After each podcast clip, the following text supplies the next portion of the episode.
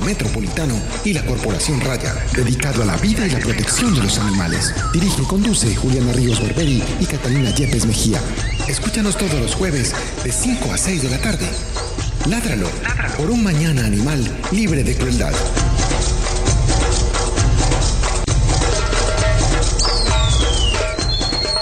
Hola, muy buenos, buenas tardes, iba a decir buenos días.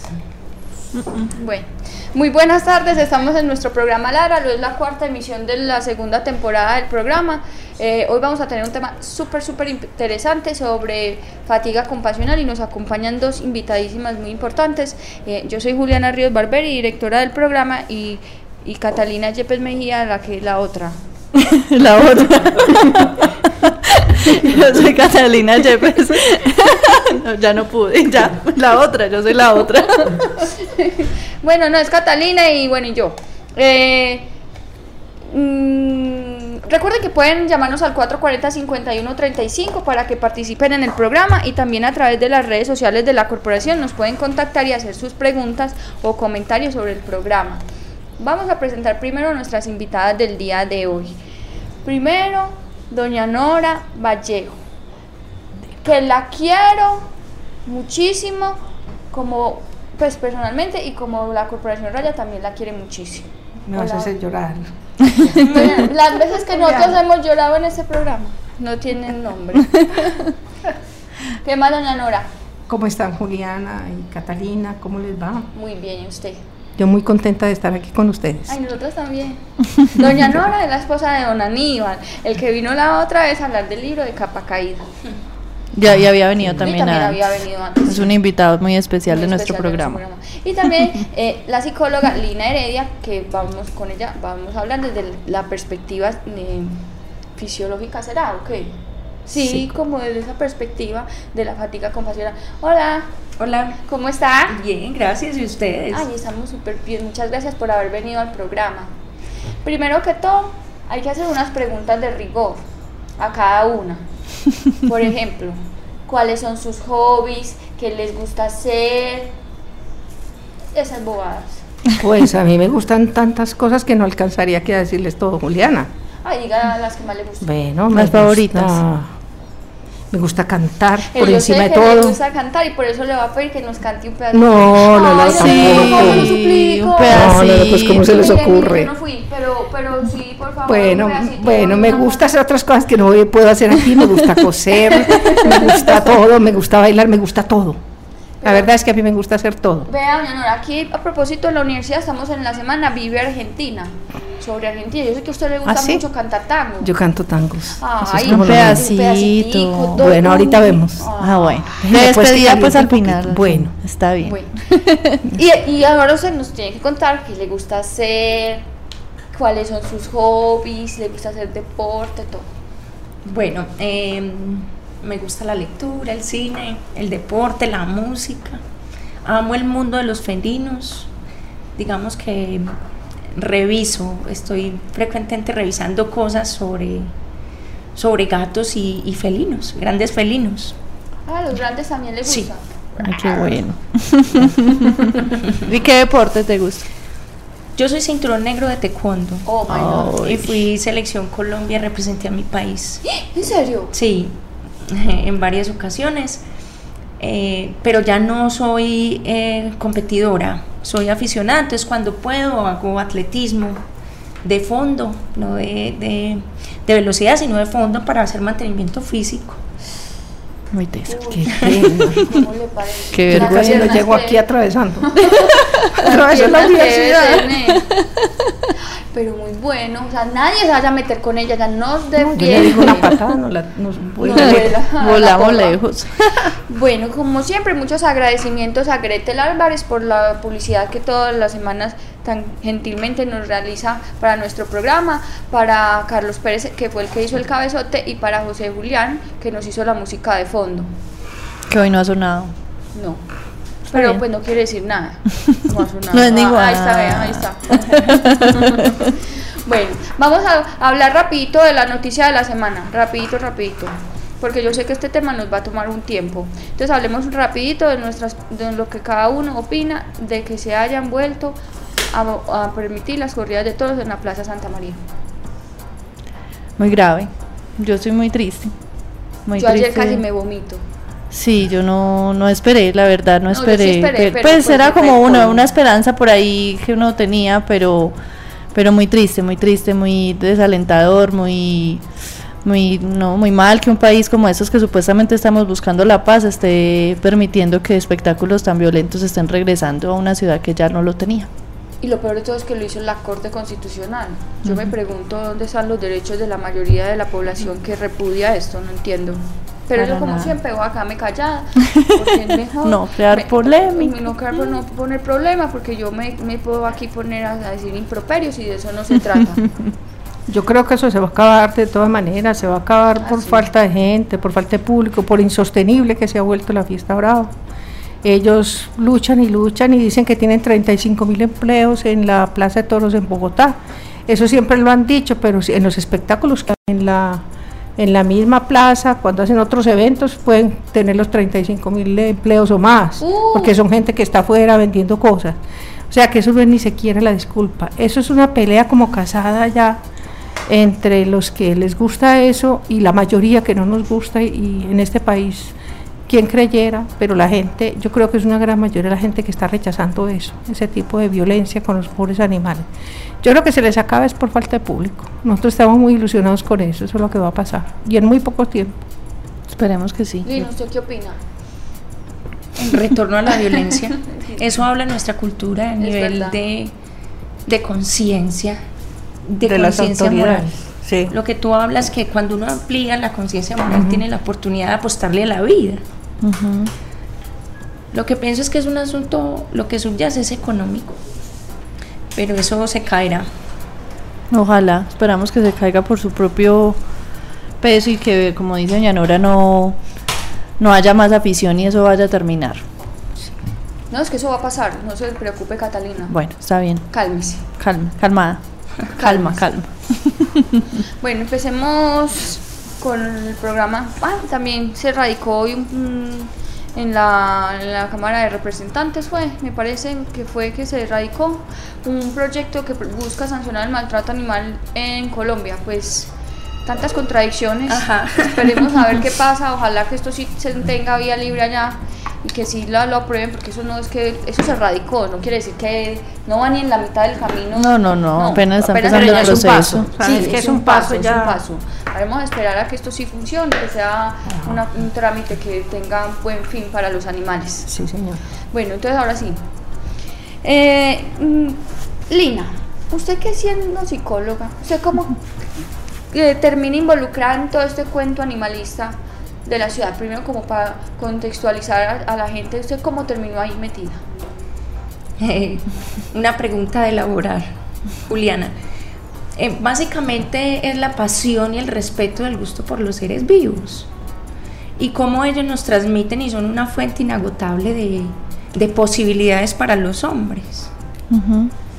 Entonces, entender eso a través también de la relación con mis animales de compañía y con las personas que están cerca y que también tienen vínculos profundos, emocionales con, con perros, gatos, me llevó a, a apostarle a esto, que es una apuesta por la vida. Es eso. ¿Y ustedes dos de dónde se conocen o cómo empezaron ahí como a trabajar? Pues no es que yo esté indagando, pues no. Yo a Lina la conocí porque el municipio desde hace mucho tiempo hace unas mesas de trabajo para tratar el tema de fatiga ocupacional. Es decir, desde 2004 más o menos que se hizo la primera advertencia a la administración, se empezaron a hacer mesas de trabajo. En, en todas las administraciones se hacen mesas de trabajo, se hacen proyectos, se, se planean cosas, algunas se cumplen un poco, otras menos y así. Y en una de esas conocimos a Lina, que trabajaba con, ¿cómo se llama? Buen Vivir, Buen Vivir de la Secretaría de Salud. ¿cierto? Entonces ella fue la delegada por, por su oficina y eh, desde eso la conozco y he visto a Lina trabajar y dedicarse en forma a este tema y, a- y también a otra parte muy importante que es la parte del manejo de duelo por pérdida de animales de compañía. Que será también otro de nuestros programas muy importantes más adelante. Doña Nora, usted me contaba eh, que inicialmente Usted vio la problemática que existía en Medellín con, con muchas mujeres que tenían una gran cantidad de animales y le escribe una carta en, a la esposa de en ese momento el alcalde era Fajardo. Fajardo, sí. Sí, en realidad sí fue como empezamos aquí en Medellín. A ver, eh, nosotros habíamos empezado en la protectora de animales una campaña desde el 98 de esterilización masiva. En ese momento nosotros hicimos un contrato con, con, el municipio, no sé si era con que no sé con qué platas, creo que de la sobretasa ambiental o algo así, y empezamos a hacer esterilizaciones en los barrios, íbamos a las casas de la gente que tenía animales y eso. Entonces, a medida que íbamos haciendo esto, íbamos conociendo mucho la gente que estaba trabajando con animales en Medellín. Em, en ese momento la gente, las cosas eran muy distintas, estoy hablando del 98 Empezamos, como les digo, a conocer a la gente, a ir a sus casas, cuando eran muchos los animalitos se los operábamos allá. Bueno, por eso los fuimos conociendo. Pero después de la tutela que fue en el 2001 y a raíz de que apareció ya lo que fue la, aurora, empezó el municipio a recoger los animales y empezaron equivocadamente, porque fue una manera equivocada, como el municipio mismo convocó a las señoras que querían los animales las convocaba al planetario a reuniones y les decía que vinieran los que querían los animales, les pedían todos los datos y le mandaban disque temporalmente animales a las casas. A mí me alarmó muchísimo en ese momento porque yo sé que cuando a uno le entregan un animal es muy difícil que después lo devuelva, sobre todo mujeres solas, personas solas. Empezaron a verse, eso fue, le estoy hablando, cuando se dio la tutela, cuando ya entró este señor del municipio Quevedo, algo así que era el que manejaba eso, que fue el que hizo todo eso, y empecé a ver señoras llenándose de animales, señoras llenándose de animales.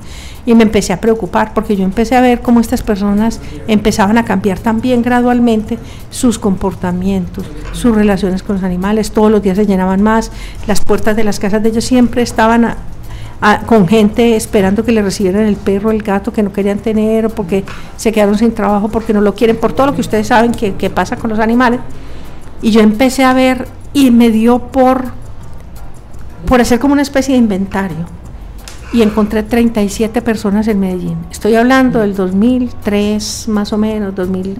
la tutela fue en el 2001, eh, la perla la inauguraron en el 2003, pero en ese, tras, en ese transcurso de tiempo en que la protectora dejó de recibir los animales y que ya pasaron a ese otro cosa que yo le llamo como la etapa de la transición, empecé yo a ver todo esto y empecé a darme cuenta que había un montón de casas donde había animales, que no todos estaban en la aurora y en la protectora los animales estaban en casas. Entonces hice como una especie de inventario y encontré, como les digo, 37 personas que tenían animales en Medellín. Y me dediqué a visitarlas, a mirar, a tomar fotos y a, desesperarme porque yo dije esto se está volviendo una bomba de tiempo. Medellín se fue llenando de albergues por todas partes improvisados. Y entonces yo le mandé una carta a, la, a Lucrecia porque veía que la señora Lucrecia trabajaba mucho el tema entre otras cosas me di cuenta que eran una gran mayoría de mujeres. En ese momento de los 37 había un hombre que era un señor ya jubilado, un piloto, y había un muchacho joven que tenía también animales, no más. Los demás eran mujeres y esto es un problema muy complicado. Entonces le escribí una carta diciéndole que yo había notado eso, que las veía como cambiaban. Vi las primeras que fueron las grandes víctimas de todo este problema de los animales y que nunca les hemos rendido el homenaje que ellas se merecerían, que son las Restrepo que fueron las víctimas de todo esto, que terminaron en Guarne con sus viejitas ya y con sus pobres animales por allá abandonadas de todo el mundo. Yo todavía voy donde, donde Leticia dale vuelta porque Elena ya se murió. Ellas fueron las víctimas y cómo estaban Elena y Leticia deterioradas totalmente. Entonces a mí me angustió mucho eso y le escribí una carta a Lucrecia, a la señora Lucrecia y siempre vea, es un problema muy grave y se está presentando con mujeres. Ella en el primer momento no sabía qué hacer y me remitió a, los de psiquiatría de la Universidad de Antioquia. Bueno, y fue cuando empezamos las mesas de trabajo. Se empezaron las mesas de trabajo. Secretaría de Salud con, con Marta Rubifalla, mm, eh, Secretaría de la Mujer, yo no me acuerdo quién era la señora. Eh, no, Secretaría de Medio Ambiente era Marta Rubi, Secretaría de Salud, un señor que no me acuerdo el nombre, que era de cola. Estaba, estaba la Secretaría de la Mujer, y empezamos a, preocuparnos, miren esto, miren esto, les mostraba las fotos, ellos iban angustiados. Inclusive en un evento que hubo a nivel nacional, convocado por la UISPE, que se hizo en Pereira, me dijeron que llevara que yo llevara una, ponencia. Y yo hice una ponencia sobre eso y mostré fotos. Y les dije por favor no dejen que esto les pase en otras ciudades yo me acuerdo que cómo se llama el etólogo famoso, el veterinario de Bogotá. Eh, Néstor Ah, Calderón. Néstor Nelson, eso. Néstor Calderón. Néstor se salió de la, de la charla y después vino y me dijo, yo la quiero ver solo y que me cuente todo porque yo no soporté, me tuve que salir del dolor que me causó. Bueno, en todo caso, empezaron a contar, en Pereira también, en Bogotá también, en Cali también. Eso se volvió una cosa horrible que en cada ciudad debe estar igual.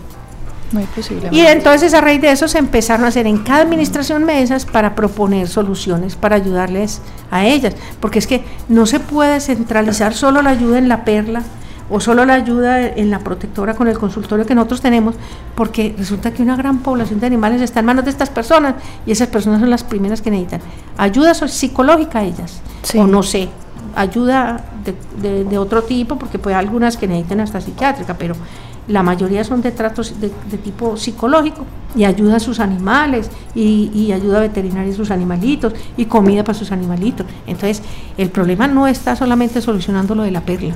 Yo creo que el problema grande sigue sin acabar de solucionar con las señoras que tienen animales.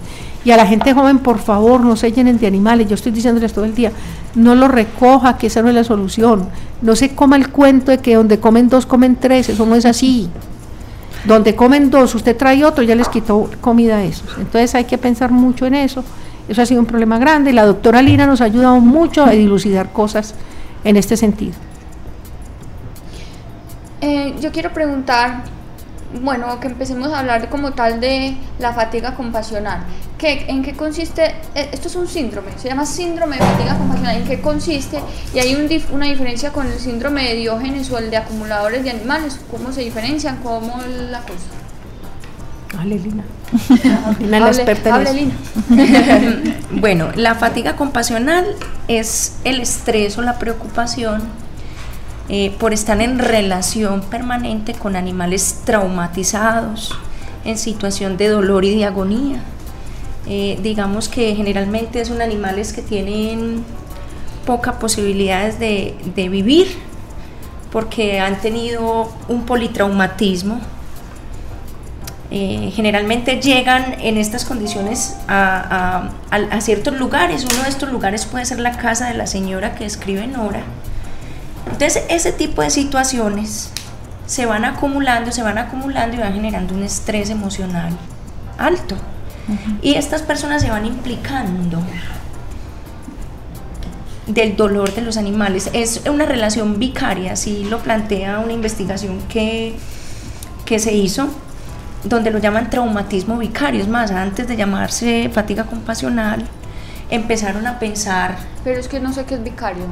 Vicario, eh, digamos, Como de doble de doble cara. cara. de doble cara, que tú lo sientes, pero también lo siento yo.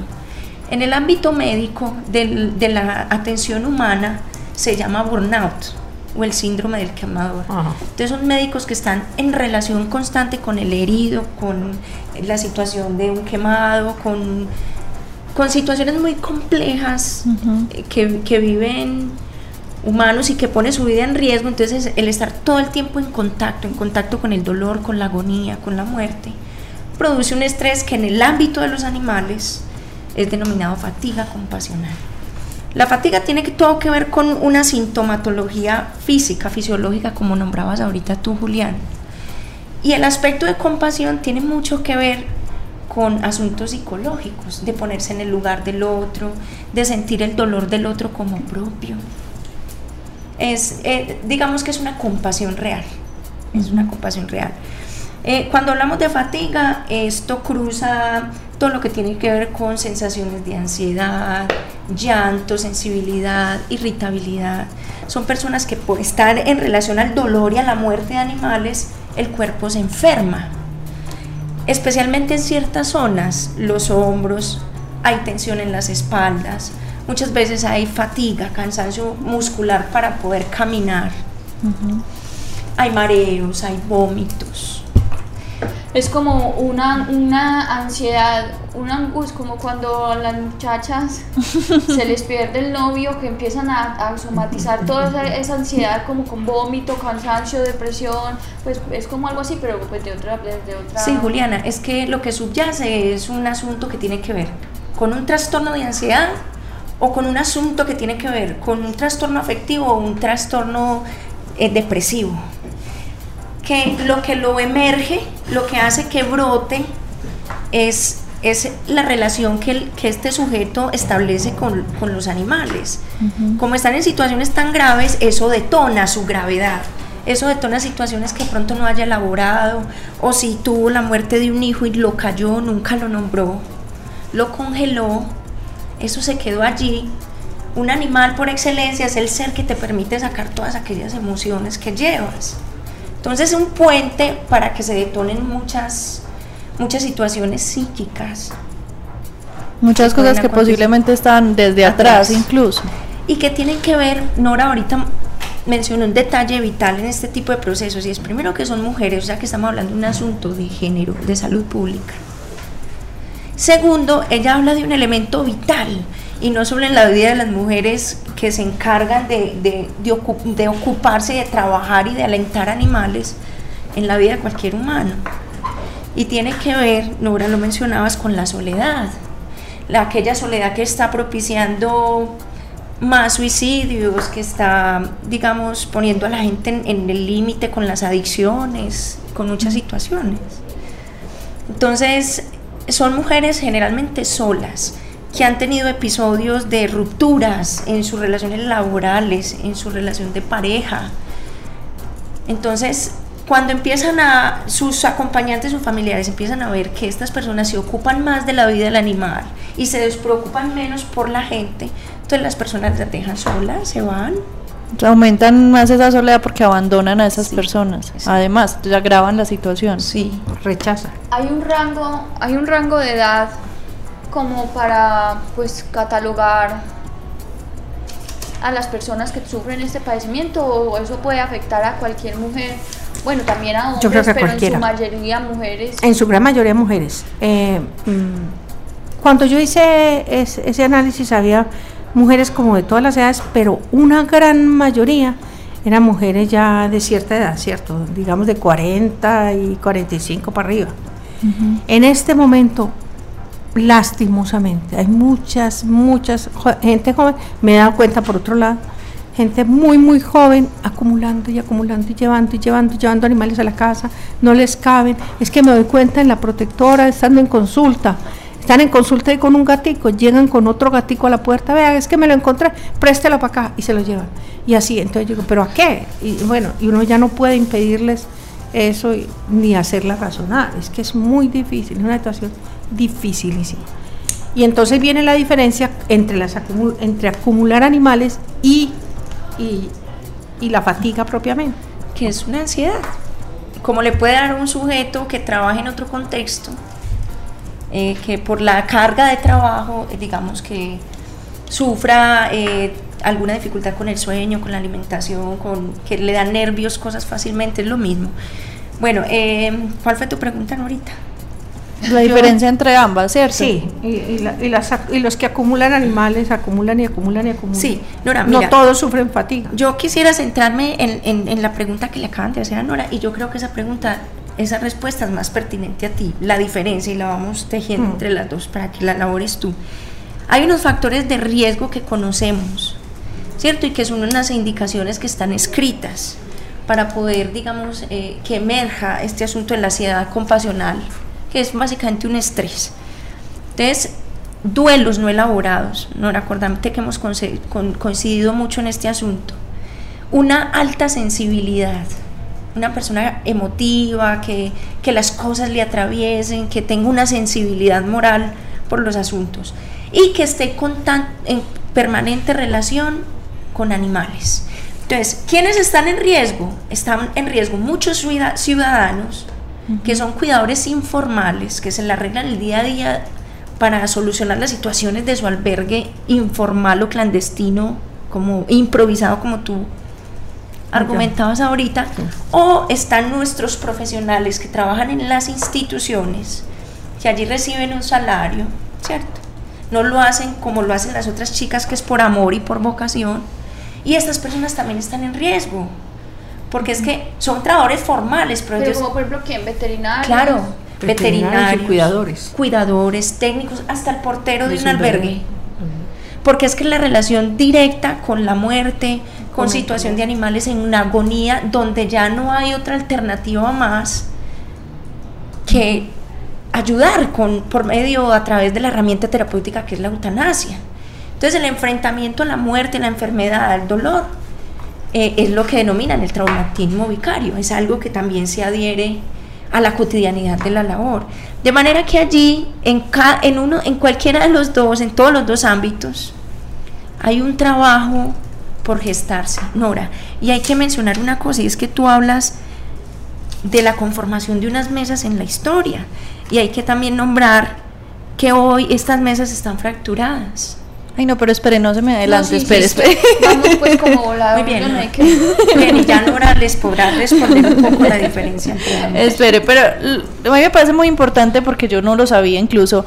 O sea, la fatiga compasional no es directamente o única o exclusiva de personas que tengan una gran cantidad de animales. No es una, no es una exclusividad de personas que acumulen o que recojan animales. Y de hecho, como ella dice, tampoco es exclusiva de los de animales, porque los de los humanos de los también. humanos también. Incluso mi mamá, ay, abuelita, se me olvidó saludarte.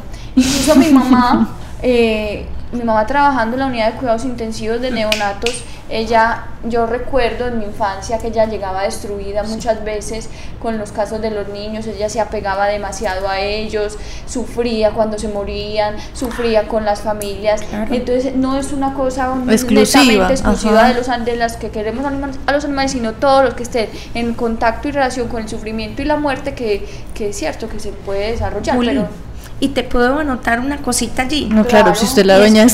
Por eso es muy importante que la ciudad se apropie y decida apostarle a la vida y decida acompañar a estas personas y a los albergues haciendo lo que denominamos el cuidado del cuidador.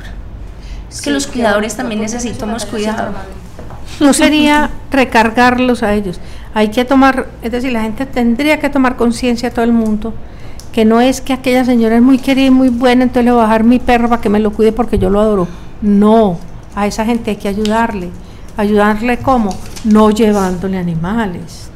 Ayudarlas a salir antes del problema, porque es que la situación se ha ido que se ha ido convirtiendo en descargarle al otro la, la y es una cosa que está pasando todos los días con, con los días como muchas nuevas entidades que están descargando eh, esa labor a, personas como que cumplen todo el perfil que estamos describiendo en este momento, que es lo más grave. Qué tristeza. Y los animales no están del todo bien, nunca están bien, que eso es lo peor de todo. Claro. Porque los pobres animalitos son tantos, no se pueden mover, no pueden tomar el sol, no pueden, es una angustia que a uno, para uno es una cosa, a nosotros nos ha tocado ver cosas muy duras. A Lina y a mí nos ha tocado cosas durísimas cuando hemos ido a ayudar a, a, la gente que y está es insalubre para los animales, para la persona que está ahí. Sobre todo en la dificultad de acumulación o de recolección, ahora que es bueno que entres a la diferencia para poder. ¿Cuál es la diferencia entonces? Un, no todos los acumuladores tienen fatiga compasional. No sabría definirla yo. Muy difícil. Bueno, porque eh, tú ahorita dijiste, la recolección puede ser un tipo de ah, enfermedad mental, entonces hablarnos como esos elementos que te has encontrado que hablan de una cierta desconexión con, la realidad.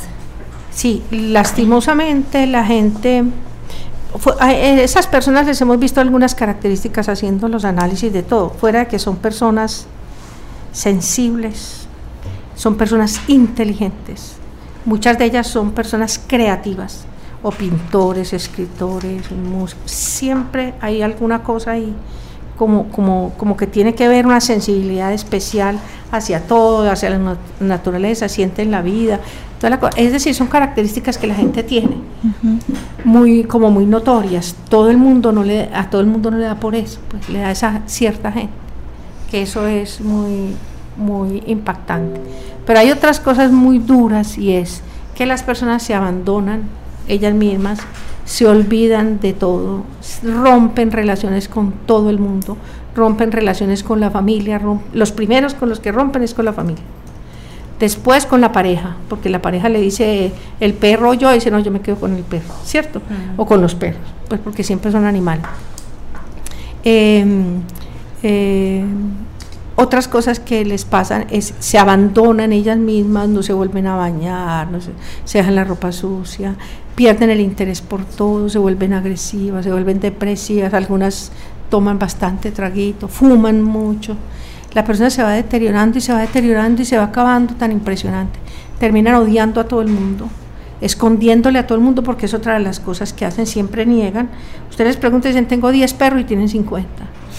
tengo 20 gatos y tienen 80 Siempre es, es decir, uno empieza a darse cuenta cómo ellas se vuelven y sienten que todo el mundo es enemigo y que se nadie me a sí mismas, porque yo creo que ellas ni siquiera saben realmente cuántos animales tienen en su negación, no sé. Si usted va a la casa porque va en plan de ayudarle, ella piensa, me va a fiscalizar, me va a mirar, me lo va a contar, me, los va a quitar. me lo van a quitar, me lo van a quitar y me quitan la vida. Entonces es una cosa bastante complicada, es un problema que en Medellín, porque estamos hablando de Medellín, en todo Colombia, en todas partes lo habrá pero hay que ponerle rapidito la mano a esto. Porque ya sabemos que la perla está a reventar. Lo sabemos todos que ahora están en cuarentena. Bueno, todas las cosas que usted quiera, pues, o que han hecho un corte para no recibir más animalitos. Y, aquí hay que hacer algo, aquí hay que hacer algo controlando el nacimiento de animales, controlando los criaderos de animales, controlando los vendedores de animales, que hacen encuentros de vendedores en todos los consultorios veterinarios, cosas de esas. Hay que controlar eso y hay que ponerle la mano a estas personas porque ellas necesitan urgente ayuda. Yo sé que hay un, una especie de censo muy tapado, muy callado, porque la administración no quiere atacarlas, con seguridad no, nadie las quiere atacar pero es un problema que está callado ahí como una bomba de tiempo a punto de explotar. Claro, pero y para uno que sabe que se lo generan los animales es muy doloroso y es muy triste saber lo que está pasando. Claro, y como no está solucionado, va a retornar. Cuando emerja, va a hacer mucho ruido, Nora. Mira, es muy importante poder definir que todo aquello que Nora nos contó tiene que ver con la recolección patológica de animales. Una persona que tiene fatiga compasional puede ser una persona que se le vea con un cuidado personal, digamos, eh, funcional. ¿Sí? Y otra característica que tiene es que sus perros y sus gatos generalmente están esterilizados. Que esa es la diferencia por excelencia del recolector y el acumulador. Entonces, en el acumulador se viven esas características que decía Nora, negligencia, descuido personal, abandono, no se cree en el otro, pero además también hay una situación de abandono de caninos y, felinos. Entonces eso lo que constituye es un riesgo para la salud pública. Por eso el problema de la recolección de animales, decía ahorita Nora, vuelvo y cito sus palabras, puede ser a veces cuadros que requieren un tratamiento psiquiátrico o un acompañamiento medicamentoso. Para el que estamos hablando, que sería en caso de la fatiga. De la recolección. Ah, de la recolección. Esa es la diferencia. Y una, una, de las principales diferencias es que el que tiene fatiga esteriliza sus animales. El otro ni siquiera no se da cuenta de nada. Entonces imagínate la sobrepoblación no reconocen el problema además. Claro, yo no tengo nada, mi casa huele perfecto. No, a Nora le ha tocado que le digan, mi casa... ahorita es cierto que huele, no huele a nada. pues huele a perro. claro, entonces miren cómo la recolección tiene que ver con una cierta incapacidad para dimensionar ciertas cosas de lo real. La fatiga compasional tiene que ver es con la alianza emocional, afectiva que yo hago con el dolor del perro del gato y la asumo la asumo. Entonces, hay tratamientos para la fatiga compasional que podrían requerir eh, algún, alguna medicación para la ansiedad, pero digamos que tiene que ver mucho con que la persona se plantee espacios de conversación, de ventilación emocional, que pueda llorar aquellas cosas que no llora, que pueda tener espacios de cuidado, poder llevar a nuestros cuidadores formales en albergues Nora a hacer grupos deportivos a poder generar trabajos espacios, espacios, exacto, que les permitan ventilar aquello que se mete en el corazón, que a cualquier persona le pasaría. Sí. Es una diferencia muy importante. Yo, creo que yo estaba muy errada hasta es que momento. Hemos estudiado tanto, eh, es decir, llevamos tantos años dedicados a hacer eso. Lina le ha dedicado tanto tiempo. Nos hemos dedicado a observar, a sacar conclusiones, a notar, a mirar, a tratar de detectar cuál es el problema, a tratar de buscar soluciones y, en realidad la administración ha puesto de su parte, ahora están suspendidas las mesas, hace rato que no nos llaman a reunión, ya este año pues yo creo que hicimos dos o tres reuniones apenas, ¿cierto? Al principio de año. Pero, pero de todas maneras la administración no ha, tomado eso muy en cuenta, tienen muchos otros problemas, yo uno siempre aspira que, por ejemplo, haya gente que, o en el consejo, o donde sea, que haya gente que esté, que saque esto, que, esté pendiente. Que esté pendiente de que esto no se nos vuelva más grave de la cuenta. Uno podría decir que una persona que sufre fatiga compasional está en riesgo. El riesgo de ser un acumulador. Claro, es que por ahí se inicia. Por ahí empieza. Ese es el camino. O sea, una puede ser... sí, por eso nos tenemos que cuidar. Sí, es que uno se tiene que cuidar. Como lo tiene que hacer cualquier profesional. Alguien le tiene que decir, pare ahí.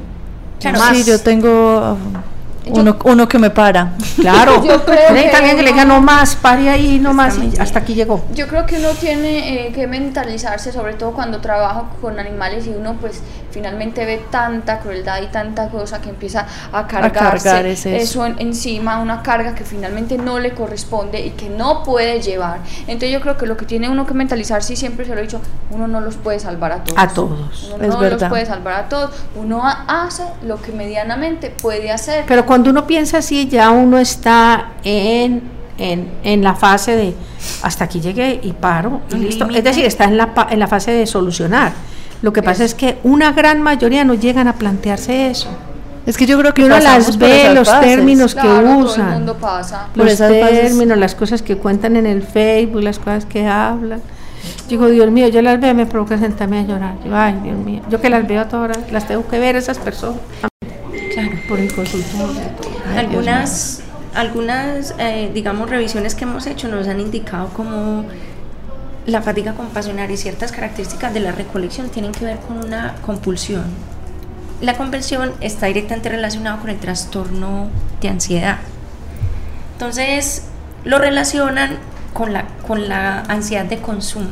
Es como una relación adictiva con el dolor del, del canino. Entonces, claro, estoy focalizada en esto, entonces yo no me voy para mi casa y no, no lo dejo allí, ni lo gestiono, me lo llevo porque podría haber el límite de la ciudad, tiene la posibilidad de poder hacer una, una, ruta con estos caninos y estos felinos que están traumatizados. Ahora, que esta ruta no es efectiva, que también hay que nombrarlo en tanto no está el llamado de la situación real del canino del felino.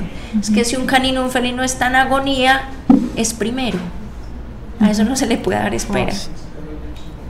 Es cierto. Sí, pero eso es una cosa que aquí hemos dicho, o sea, uno, uno trata de brindarle pues como el primer auxilio, que no, no puede ponerse a publicar por Facebook, vea, ¿quién me ayuda? Urgente, urgente, y el perro pues con las tripitas afuera, no, pero sí, sí es muy importante saber que llega un momento en que uno le brinda la ayuda y ya debe, debe saber que no, no puede seguir responsabilizándose para toda la vida de de ese animal, a no ser que tenga uno y bueno, y quiere que tener dos y listo, se acabó, pero cuando ya uno empieza a notar que simplemente está haciendo eso con un patrón de siempre hacerlo, eh, debe como empezar a pensar, hombre, no. Cuando uno piensa ya, bueno, eh, yo hasta aquí le ayudo y paro, hasta aquí llegué y paro, lo llevé al médico, le ayudo tal cosa, lo dejo, lo dejo por ahí, lo dejo donde estaba, ver qué hace, él se defiende, no sé qué hago.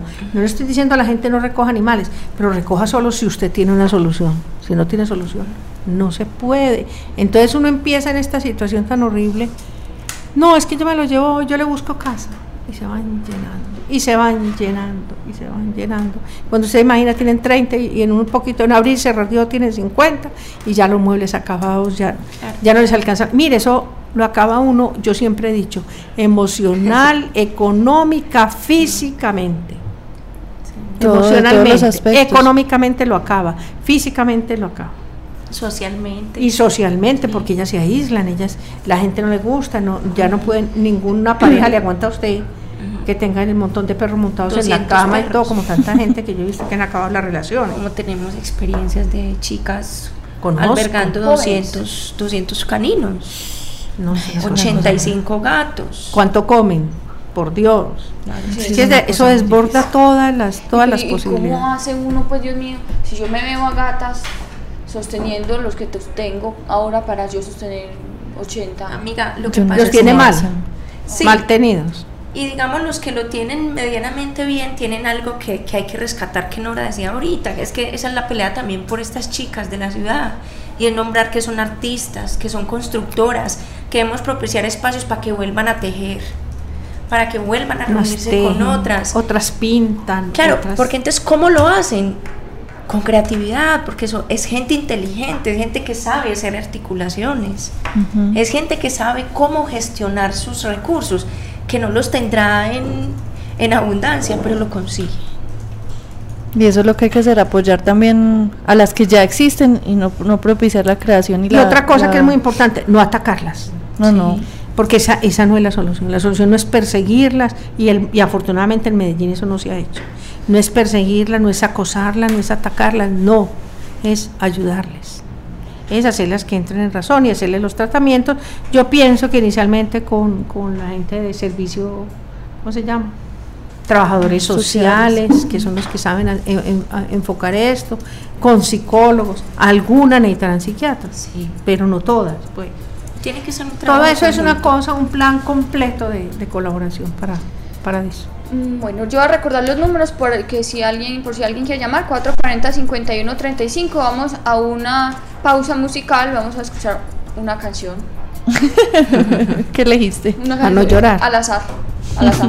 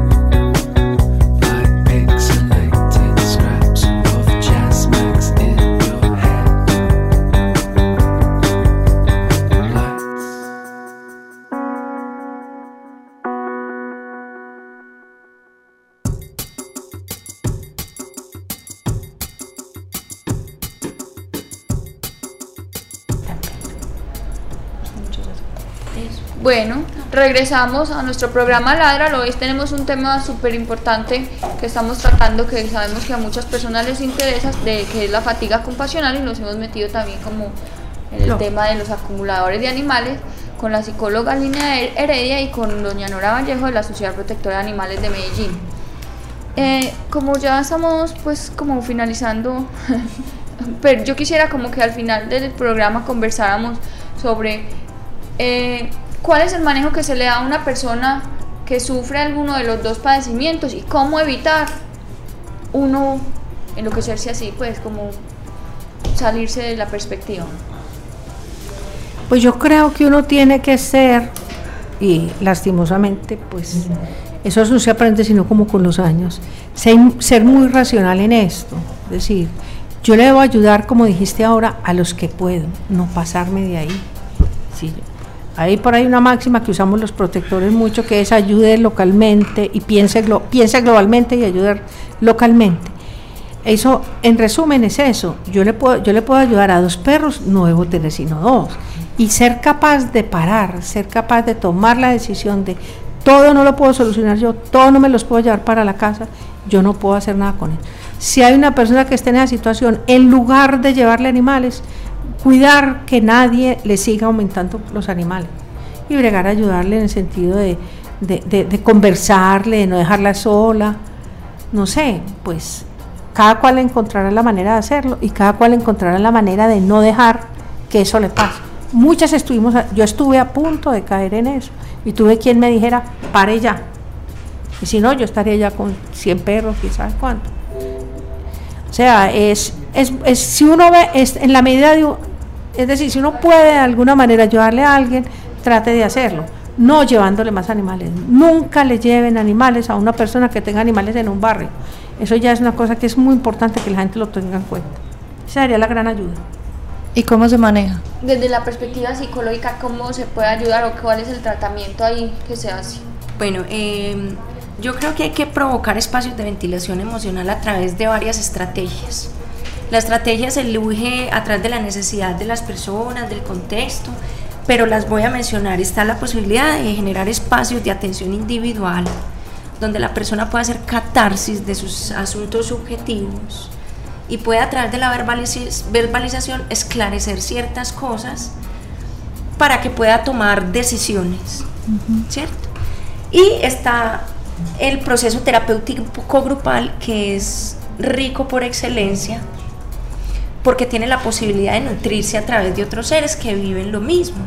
Entonces sería trabajar con cuidadores formales de albergues, cuidos de, cuidadores de, de perros, gatos, veterinarios, técnicos, azuliares y administrativos. ¿Cierto? También el que piensa en la organización necesita adherirse a, procesos de cuidado. Es que desde el que contesta las llamadas todo el tiempo yo creo que está también parece en riesgo. No, no. Tú hablas Juli de alocar. Pues es, es, coloquial. Sí, por ahí Silvio Rodríguez dice que Dios lo libre de la cordura. bueno, sí, también. Bueno, entonces espacios individuales, espacios grupales. Y hay un espacio muy importante por volver a retejer Nora y a construir. Y es el espacio de la interacción con aquel ser que me vincula. Tú ahorita dijiste, a mí alguien me dijo. Muchas veces no basta con que alguien te diga, es la voz interna la que termina ciertos movimientos en la vida. Pero es real que otros, tú ahorita lo dijiste, yo tengo compañía. Entonces, cuando se establece un programa donde puedan participar las redes sociales, que no para Facebook, no estamos hablando de eso, que, la que para la persona sean importantes y significantes, se hace un trabajo bellísimo porque entonces involucramos al compañero, a la pareja, a los amigos, a los hermanos, como se haría en cualquier otro programa del mundo que intente cuidar a un cuidador. Pero Yo creo que aquí está haciendo falta una, es decir, una, una política eh, desde el punto de vista de la administración eh, para tener como una oficina de atención a esta cosa, con los psicólogos, con la gente como Lina, con la gente que sabe de esto para ayudarle a estas personas a, contar sus cosas, que ellas no cuentan.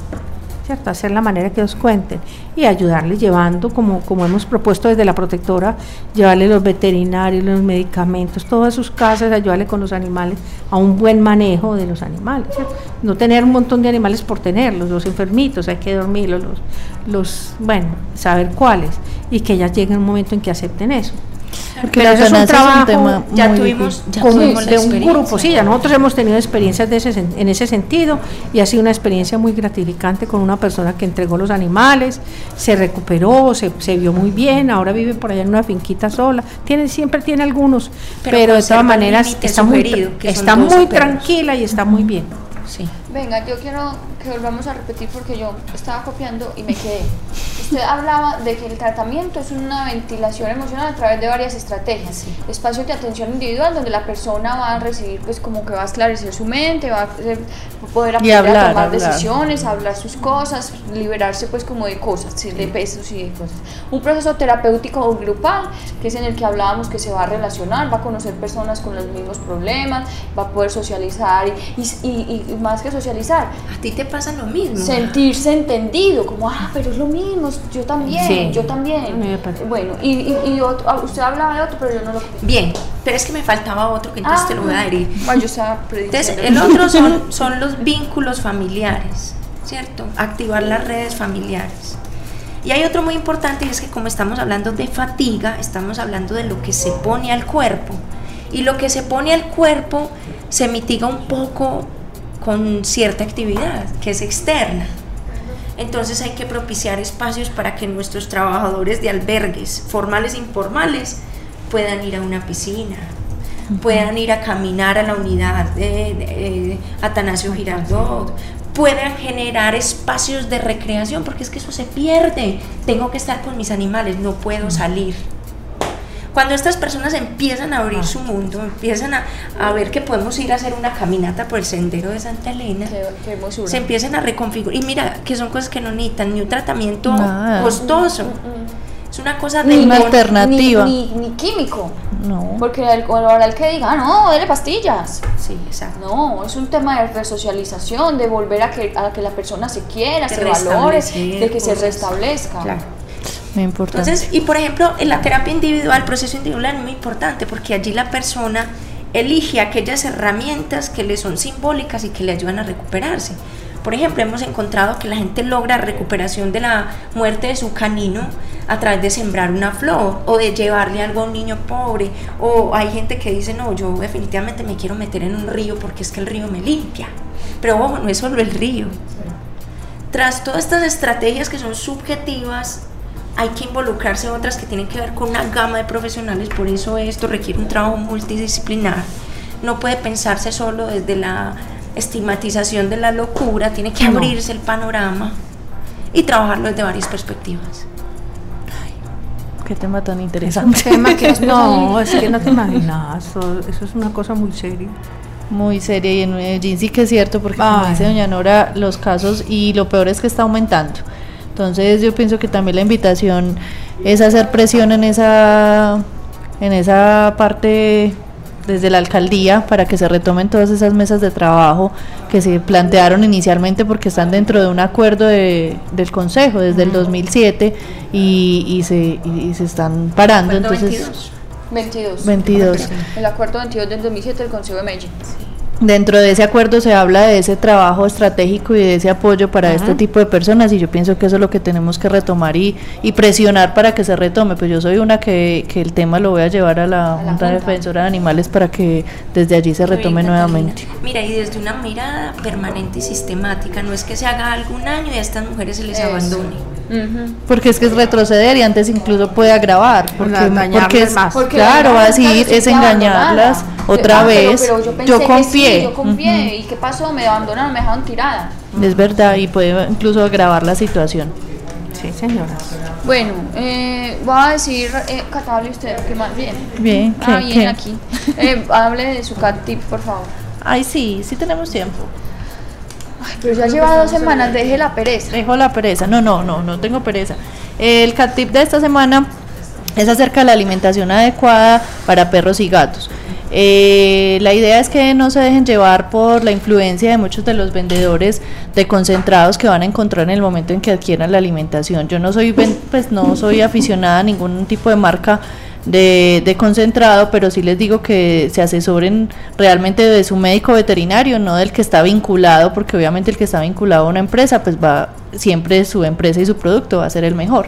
Entonces lo ideal es que se, que se asesoren de su médico veterinario, que no estén cambiando permanentemente el concentrado de sus animales. El cambio permanente, que cada que fui al, al, supermercado encontré una bolsita diferente y me llamó la atención y se la cambié. No, el cambio permanente de estos alimentos puede causar cambios drásticos en la flora intestinal. Cada alimento tiene una, una, un origen de proteína diferente, entonces puede cambiar grandes, hacer grandes cambios en la flora intestinal y causar diarreas, vómitos, incluso intolerancia, reacciones alérgicas. Entonces la idea es que si su perro o su gato está acondicionado, si le gusta el concentrado que está consumiendo, si las heces son duras en poca cantidad, es porque hay una buena digestión y que no se dejen influenciar permanentemente de los vendedores para hacer un cambio todo el tiempo. Eh, además existe diferenciación por edad, que creo que es muy importante. Hay alimentos para cachorros que se deben de administrar en el primer año de vida, hay alimentos para adultos y hay alimentos senior, que son para animales mayores Diga, de 7 años. Senior. Senior. Senior. Adultos mayores. Adultos mayores. Los adultos mayores generalmente son para mayores de 7 años, entonces también eh, infórmense de ese tipo de, cambios que deben hacer porque es que es muy importante que el adulto mayor a partir de los 7 años ya no tiene la misma capacidad renal, la misma capacidad hepática y estos concentrados están diseñados para que la croqueta sea más blanda, incluso más pequeña y con menos porcentaje de proteína, entonces puede proteger un poquito esos órganos que ya están en deterioro. Ya. Ay, súper, lo hiciste súper rápido. Súper, te felicito. bueno, yo voy a decir, pues aquí como la agenda, pues que alcanza para esta semana, el jueves, porque ya el jueves no lo va a poder decir, porque sería decir el pasado. Sí, no. No, no. Entonces, el jueves 11 la- hay una jornada de implantación de microchip en unas jornadas de apoyo barrial en el barrio Mirador del 12, de- del 12, supongo que el 12 de octubre, ¿cierto? Sí, el Sí. 12. Se- eh, sector Rancho de Lata, Comuna 6, calle 101 C, con carrera 85, placa deportiva Mirador del 12, de las 8, de la, 8 y 30 de la mañana a las 2 pm. Recuerden que se reparten 50 fichos y que los que llegaron de, de primero 50, a eso les tocó. Los que llegaron después, hombre, no les tocó. No les tocó. O sea, que No- no madruguen, vayan a ir a pelear, no vayan a ir a pelear ni a insultar al pobre funcionario porque hay que llegar temprano a estas jornadas. Y segundo, eh, a ver, espérate a ver yo si aquí hay otra. Ah, sí, mira, mira qué interesante. Mañana, viernes, en la jornada sociojurídica de la Ciudadela Nuevo Occidente, en la comuna 6, comuna 60, ¿no es? Comuna 6, desde las 8 y 30 también va a haber el sábado en las en el apoyo de las jornadas saludables en la Candelaria, en la se- sede integral comunitaria calle 56, número 5350. Va a haber jornada de implementación de microchip y el lunes en la placa polideportiva Cancha La Libertad, Barrio La Libertad, Comuna 8. Recordemos que estas jornadas son gratuitas, que no- nadie les va a cobrar, nadie les va a cobrar. Sí, son- y son cosas que debemos eh, pues aprovechar que nos está brindando la alcaldía de Medellín para el bienestar de nuestros animales de compañía. Las personas que pregunten sobre la esterilización eh, del, del programa de esterilización de la alcaldía, eh, les recordamos que es para estratos 1, 2 y 3 y que es únicamente para hembras, caninas y felinas. Y que además, eh, que en lo que estamos completamente en desacuerdo desde la corporación y que inclusive el señor eh, de la secretaría vino acá y hablamos con él y discutimos. el tema, pero y pues, que dijo que hay un planteamiento que de posiblemente retomar otra vez machos porque pues yo creo que finalmente ellos van a darse cuenta de que no está funcionando que eso no está la curva poblacional tan estudiada por mí ya que me la tengo aquí clavada la curva poblacional matemática no, no, no tiene ninguna disminución si se opera solamente un 50% de la población no, no existe pues como una bueno, una disminución, bueno. Entonces, bueno, recuerden que las personas que estén interesadas en el servicio de esterilización de estrato 1, 2 y 3 y que vivan en Medellín deben comunicarse a la línea de atención a la ciudadanía de la alcaldía de Medellín, 440, eh, ay, yo, 444, yo, 144. Ah. Dios mío, Dios mío. Eh, Y ya está en funcionamiento la unidad móvil de esterilización Antioquia. de Antioquia. Ya hay un como calendario para el resto de este año donde pueden encontrar la información de cuáles son los municipios que van a estar eh, próximamente visitando la unidad. Qué buena noticia. Qué buena noticia esa. Sí, a mí, ay, ese señor de la, de la Secretaría de Salud del departamento. Ay, de ataque. ¿Cierto, señor. Cata? Sí, qué qué señor belleza tan persona, querido, tan tan- querido, tan ¿Quién es? adorado. Se llama Iván. Don Iván, ay, muy querido. Ay, divino, don Iván. Yo sé que usted nos Qué está bueno. oyendo. Saludes. bueno, eh, como doña Nora nos prometió. Ay, sí, señor, usted lo sí, la prometió. no- No me promesa. abra los ojos. Pero que voy a cantar yo a palo seco, Un querido. Ya, yo, yo le hago así. le canto uno bien raro que la gente no sabe la música ni nada. ¿Qué le hace? ¿Qué ¿Qué le hace? Ay, Nora con su voz es. Salud. Con su voz es suficiente. Un pedacito. Ya uno de Goyeneche, por allá del pues. 30, 41, 42, ya que son tangos muy viejos.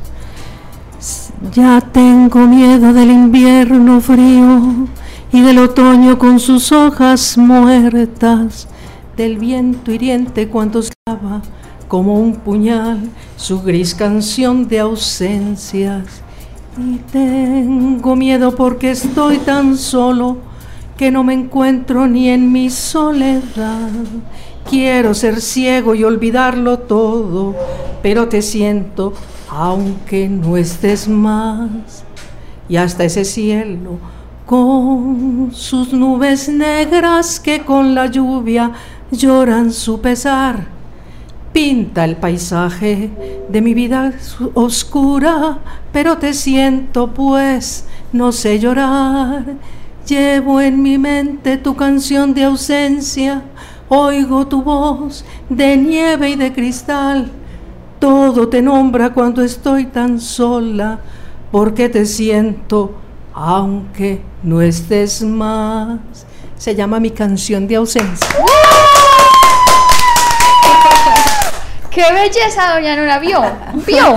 No, ¿Vio? eso toca con música, es una maravilla. Ay, no, pero así música, es una maravilla. Ja. Muchas gracias. Muchas gracias, doña A Nora. ustedes, Bueno. gracias por invitarnos. Eh, Muchas gracias. Yo quiero agradecerles mucho por haber venido a nuestro programa el día de hoy, porque de verdad que hemos aprendido un montón hoy sobre este tema y creo que todo el mundo que queremos los animales nos concierne pues como entender mucho de, la, de, de- de este, de ese aspecto pues como de nuestra psiquis que puede afectarnos a todos. Que hay que protegernos y cuidarnos. Sí, que- y, y- y no, no solamente yo misma, sino los al otro. claro. Yo tengo que cuidarte a vos porque vos sos defensora de animales, tengo que cuidar a los que queremos los animales porque finalmente somos un bloque que tenemos que ir para el mismo camino.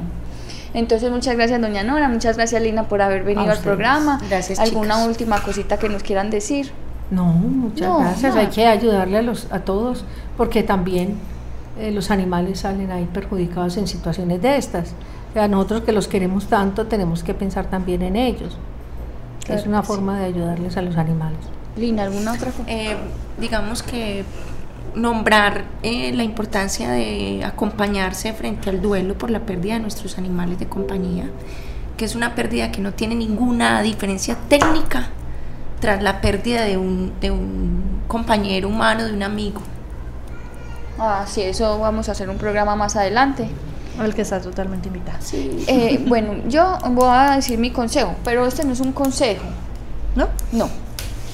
Es que esto no lo debería decir nadie. No, ¿verdad? No, yo no voy a decir nada raro, ¿verdad?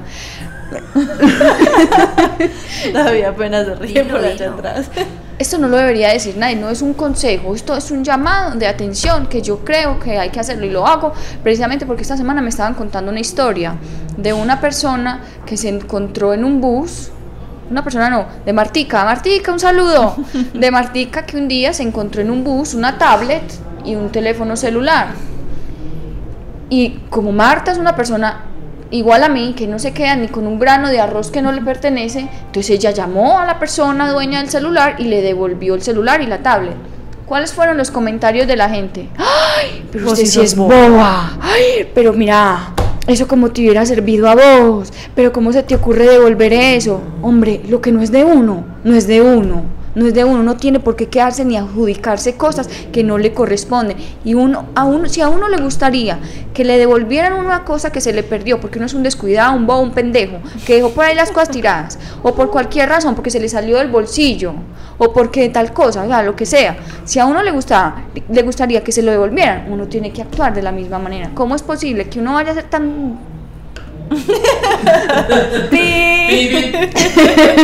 de, de quedarse con cosas que no le pertenecen. Entonces mi consejo es, no sean ampones, devuelvan lo que no les pertenece devuelvan las cosas que se encuentran en la calle y no le digan a las personas que son honradas que es que son bobas, dejen esa mentalidad paisa de, de ser avivatos y de tratar de buscar provecho de todo, que eso es, eso es una mentalidad muy débil, muy débil. Uno no puede ser tan bobo en la vida, uno no puede, esperar, uno no puede pensar que porque se aprovechó de otro y una circunstancia de debilidad del otro, entonces es porque uno es un vivo, eso es que uno es un vivo, es un ampón, uno es un ladrón, un ampón, un vil delincuente.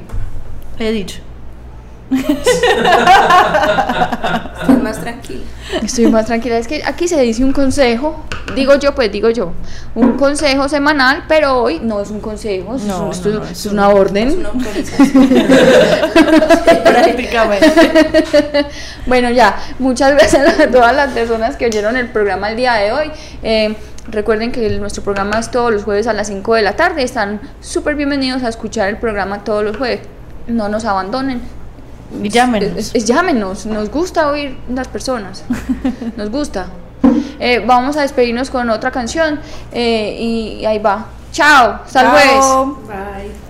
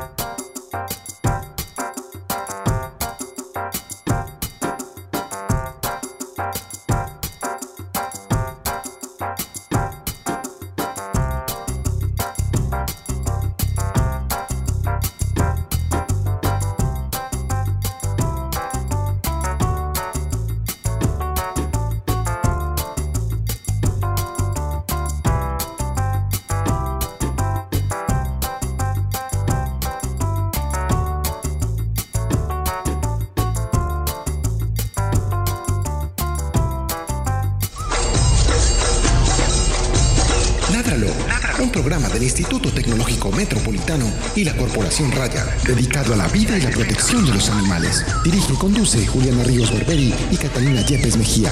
Escúchanos todos los jueves de 5 a 6 de la tarde. Ládralo, por un mañana animal libre de crueldad.